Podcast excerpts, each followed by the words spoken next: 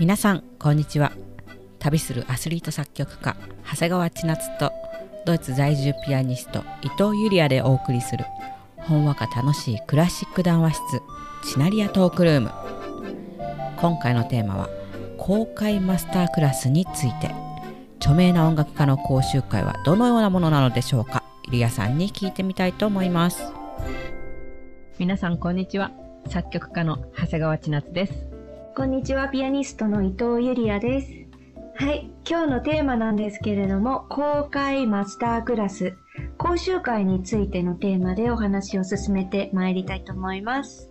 はい、今日はね、伊藤ゆりあさんに中心になってお話をしていただこうと思います。マスタークラスって分かりやすく言うとどういうものなんでしょうか？えー、っとですね、こう短期間、例えば数日間とか、1週間だったり、2週間だったり、まあ、1日っていうのもありますね。それぞれなんですけれども、普段自分が指示している先生とは別の演奏家や教授、または著名な演奏家をゲストに呼んで、公開レッスンに参加できること。だいたい講習会の最終日には受講生の演奏会っていうのを行うのが一般的です。それがこううまく消化された時にはなんかもう特殊メイクアップの完了かなっていう感じですよね。おー、そんなに変わるんだ。うん、えー、今までどんな講習会、マスタークラスに参加してきたんですか？まあ、音大生になってからミュンヘン音大のイベントで、ピアニスト、アンドラーシュシフさんをお呼びして、選抜された生徒さん4名だったかが、1人1時間ずつ一般公開されて大ホールでレッスン受けるっていう1日のみの超短期間マイスタークラスに出演した件。あの、うん、確かあれはモーツァルトのみのプログラムっていう規定があったと思うんですよね。ああとはね、当時指示していたギッティ・ピルナー教授の主催する文科生のみ1週間の講習会っていうので、これは北ドイツの修道院までこうわざわざ旅をして強制参加だった件ですね。毎年ではないんですけど、学生中に2回参加しました。で、まあ、気の置けない同門家同士でこうワイワイ毎日一緒に過ごしてすっごい楽しかったんですけどね。へうん。あと2つね、あの日本に一時帰国していた時に2回参加した河合主催のロシアンピアノスクール in 東京っていうのがあって、これはもうロシアのモスクワ音楽院から3名の教授を招いて、それぞれの教授のレッスンを一コマずつ受けられてね。で受講生は他の公開レッスンを好きなだけ聞くことができるというシステムなんですよ。うん、それも興味深いね。うん、ねそう。いろんな形の講習会あって。で、まあ最後はドイツのクレーフェルトっていう場所で、これも河合主催のピアニスト、ミシェル・ベロフさんのピアノ講習会1週間コースですね。ざっとこんな感じですかね。なるほど。まあなんか、やっぱり私の印象では最初にお話ししてもらった通り、公開レッスンっていうのは、ある程度規定をこうクリアした書類審査だったりとか、うんうん、成績優秀者って呼ばれる人たちが受けてるって印象なんですね。多分そういうのも多いと思いますね。コンクールを受けたい人とかが受講するっていう講習会もあります。その講習会の長所と短所教えてほしいんだけど。真に受けすぎずに、こう軸がしっかりとしていれば、言われたことも良いところだけとかをね、瞬時に吸収することができますよね。うん、で、同じ先生だけではなくて、外部から刺激をもらったりとか、新しい発見につながったり、とこう自分の音楽性とかテクニックの向上のヒントになって引き出しを増やすことにつながるのが長所かなと思います。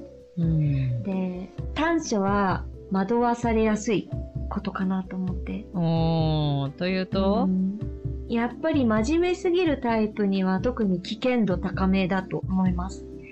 うん、テクニックとか音楽性も普段と全く違うことを言われてパッとできる子ならいいんですけど、それがこうなかなかついていけない生徒さんだと、1時間ずっと指使いのことだけ言われたとか、初めの数小節だけ直されて終わったとかね。なんか相性の悪い先生だったとかだとも、さらに単なる時間の無駄になってしまうっていうことがちょっと短所かなと思います。おー、なるほど。その講習会に実際に参加してみて、よかったなって思ったことってありますか？うん、うんと、講習会に参加してよかったなと思うことは、参加者の皆様とこう顔見知りになったり、お互いにこう同じ高みを目指している同士の集まりなので、真剣なね、こう空気感を共有する雰囲気が良かったです。あんまりバチバチとかしないんだ、こうライバルみたいな感じで。あの、コンクールじゃないから、うん全然違うんですよね、講習会って。へー。うん。まあ、コンクールだと1位を争うとかそういうのになるじゃないですか。うん。で、講習会は、まあ、選抜された生徒さんだけ演奏会に出演できるとかもあるんですけど、まあ、規模が小さいのだと全員出演するとかね。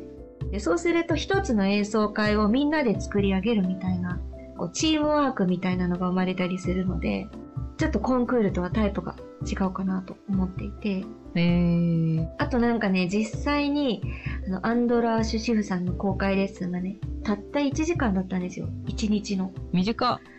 そうそう、超短期間の。で、でもこう、並んだグランドピアノの隣からものすごいインスピレーションをいただきました。私、よく講習会をね、特殊メイクアップって比喩するんですけど、その時まるでこう、魔法にかけられたような軽やかなモーツァルトのリズム感っていうのを体得して、その曲で臨んだドイツのコンクールの本戦で優勝したっていう結果につながったことがあるんです。すごーい。そう、それは講習会に参加してよかったなと思ったへー、そんな、1時間っていうのは1人1時間なんですね。そうなんですよ。うーん、そ短いね。れ大学のイベントだったから、あの、まあ、有名なピアニストをお呼びして、大学の大ホールで、うちの大学から、まあ、生徒4人だけ、4時間でもう一般公開されて、もうホールも、やっぱりミュンヘンでも人気ピアニストなので、満席になっちゃってっていう感じでしたね。そうでしょうね。アンドラッシュシフって言ったら、バッハとかモーツァルト、あの辺の曲をベートーベンも全集出してるし、大御所みたいな感じでそうそう、。巨匠みたいな感じですもんね。ねえ、今や世界中にファンがいますよ。そう、いや、本当に素晴らしいピアニストなんだなっていうのは、オーラでも感じ取りました。まあ、ちょっとね、後でお話しするんですけど、あの、そう、教えるっていうことになると、ちょっと、ああ、人ってわからないなっていうのがあるんですけど。ああ、ちょっとちょっと、そそれ後で聞かせて。そう後でね。はいはい。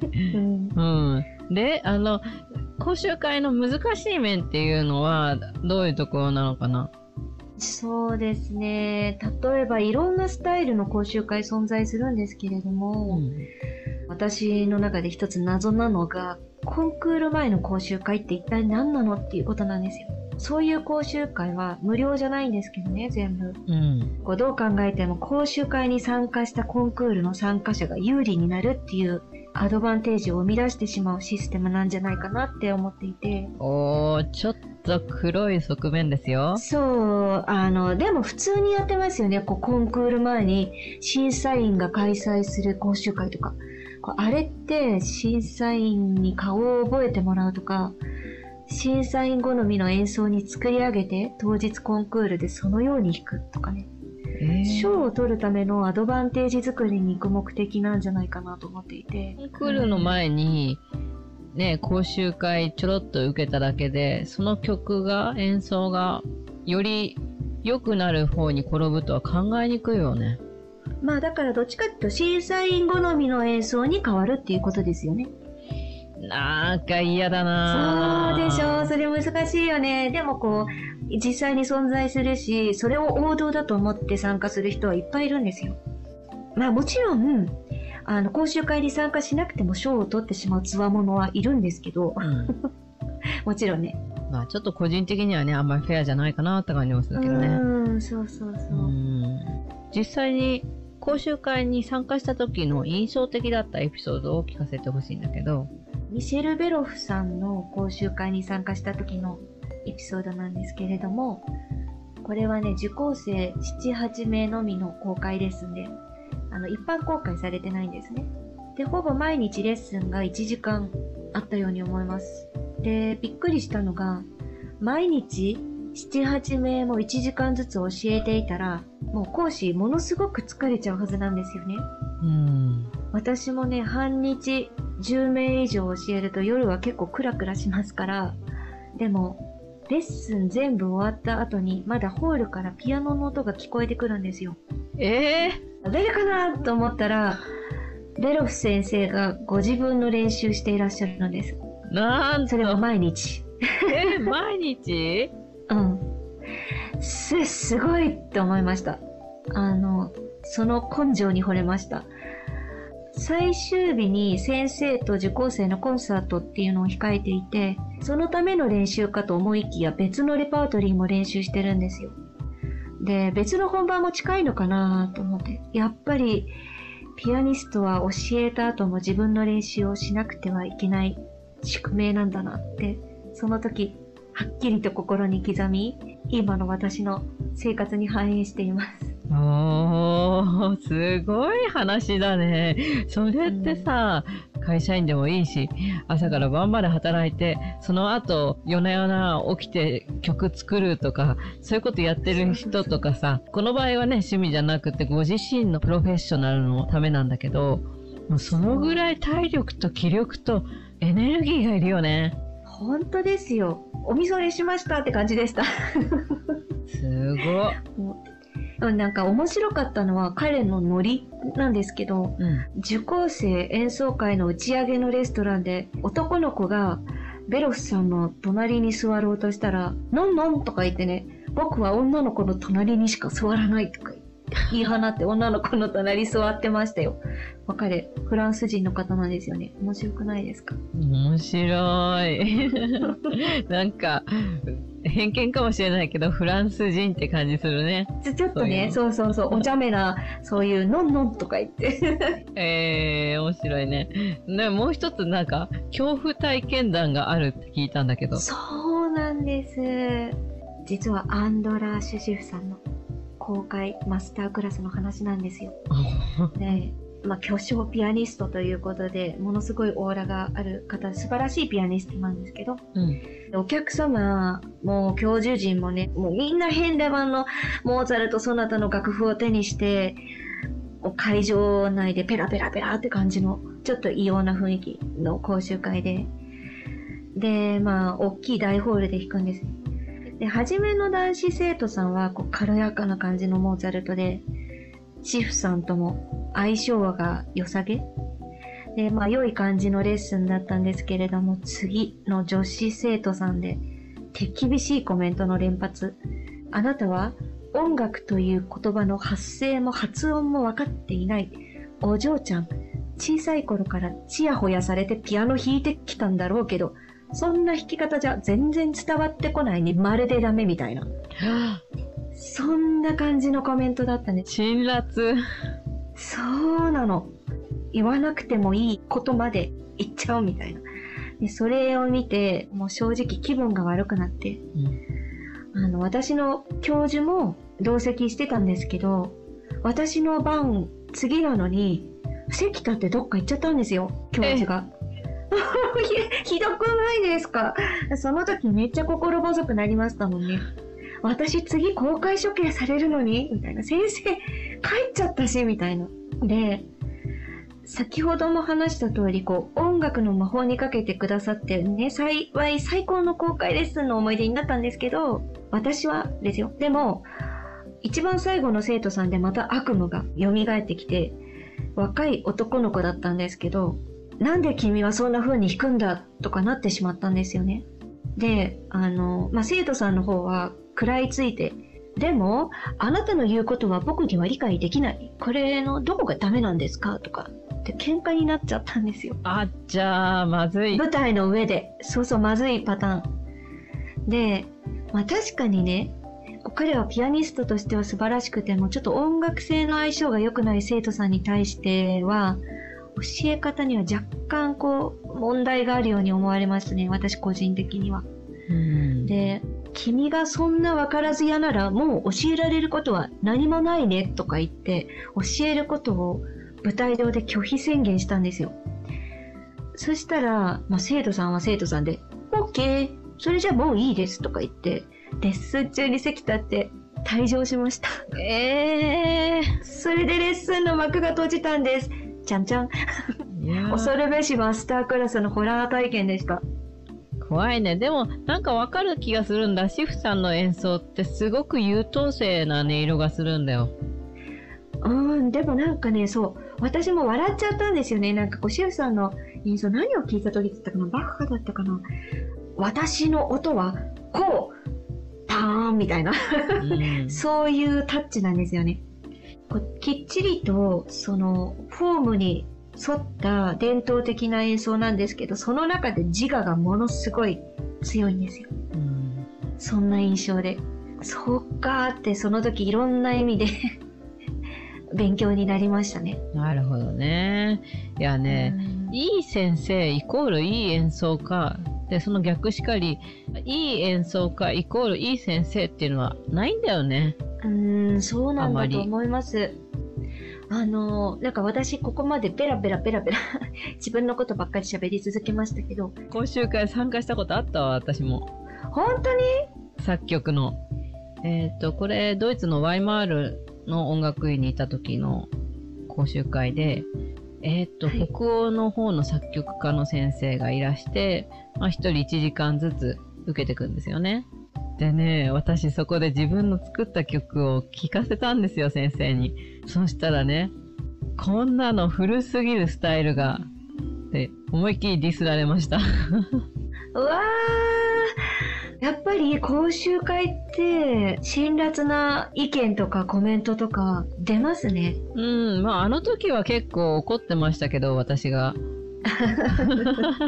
いや、もう古いとか別にそういうこと関係ないんじゃないのって、いい音なんだからそっちを聞けって思ってましたけど。だけどねうん、本当だ。その通りですよね。だけど、その学科がね、現代音楽学科の講習会だったわけだから、もっとうんピカソみたいなね、地球上に生きてる人たちの7割ぐらいがわけわかんないって言ってるような曲を持ってくべきだったんですよ。って言ったら、ちょっとあれかな、現代音楽を冒涜してるみたいに聞こえるかもしれない。うんあの、あまりわかりやすいメロディーとかね、現代音楽にはないし、ね、ピカソも後半の方で書いてたのなんて、もう人の顔とかバラバラじゃないですか。はい。顔のパズルっていう感じですよね。そうそうそうそう。だから私も顔のパズルっていうような曲を持っていけば、古いスタイルとか言われなくて済んだんですね。ちなちゃんはちなみにその時どんなスタイルの曲を持ってたんですか？えっとね、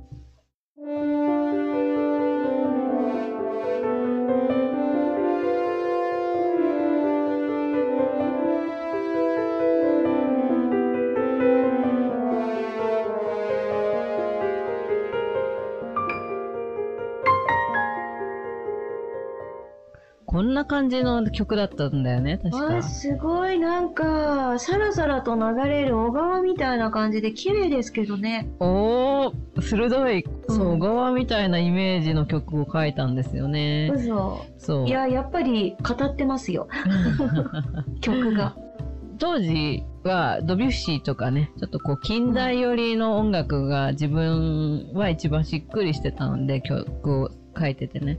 だからそれ持ってったから。うん多分本当はもっとこういうのを持っていくべきだったんだもんね。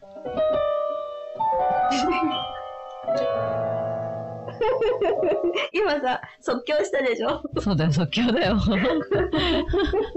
面白い面白いこんな感じですかね。ねそっかねなんかもし自分たちが講習会を主催してね講師になるとしたらどんなのやってみたいんですか？そうだな、うん、作曲でやるとすれば、自分のお気に入りの写真を持ち寄って、うん。それを何人かでね、講習会に来てるメンバーの中でシャッフルして、回ってきた写真に合う音を見つけるとか。おー楽しそうですねそれは。ね良さそうじゃない、いいねいいうね、ん、そう。ゆりあちゃんはどう？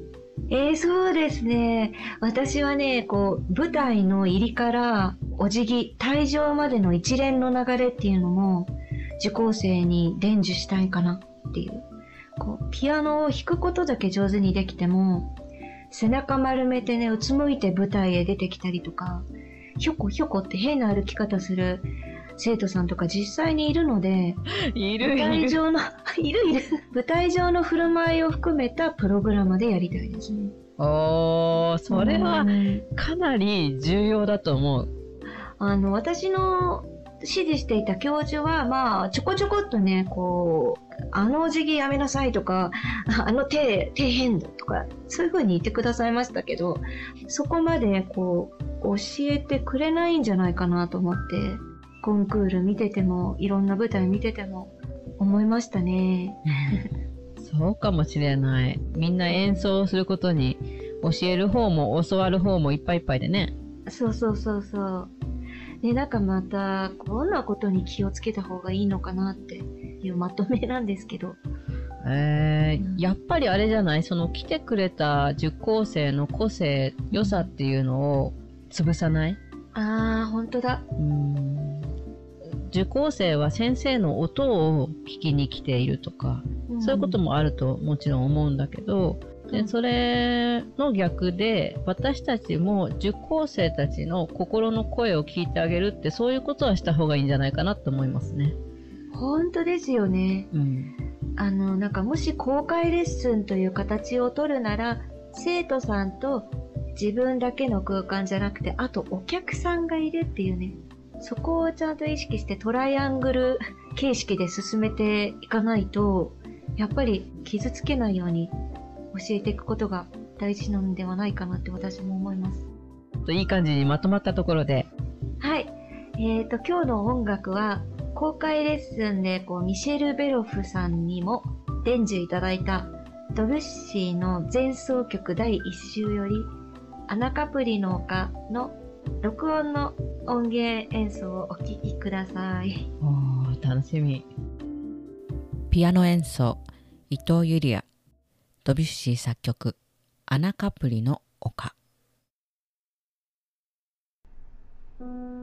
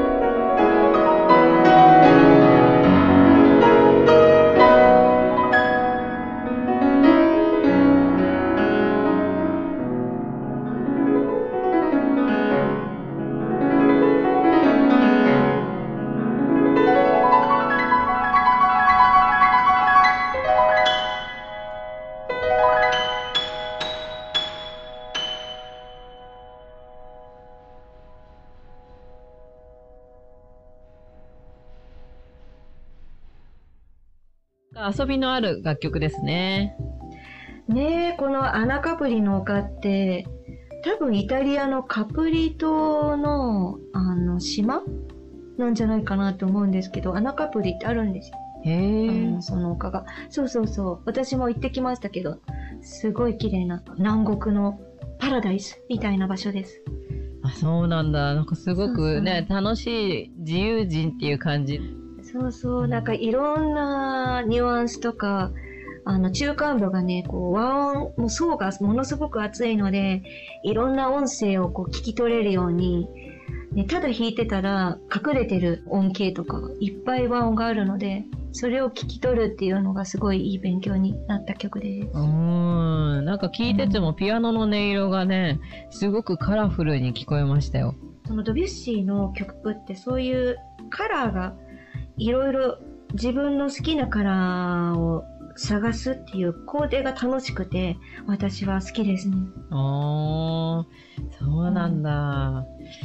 ではでは こんな感じでしょうか？はい。いかがでしたでしょうか？えっ、とそう今日はね全体的に私中心に進めてしまいましたけれども次回のテーマは作曲についてです。千夏さんにたくさんお話ししていただきたいと思います。番組の感想やテーマのリクエストなどがありましたら、ぜひ Twitter でチナリアトークルームを検索してコメントをください。お待ちしてます。はい、今日はありがとうございました。はい、どうもありがとうございました。また。はいまたね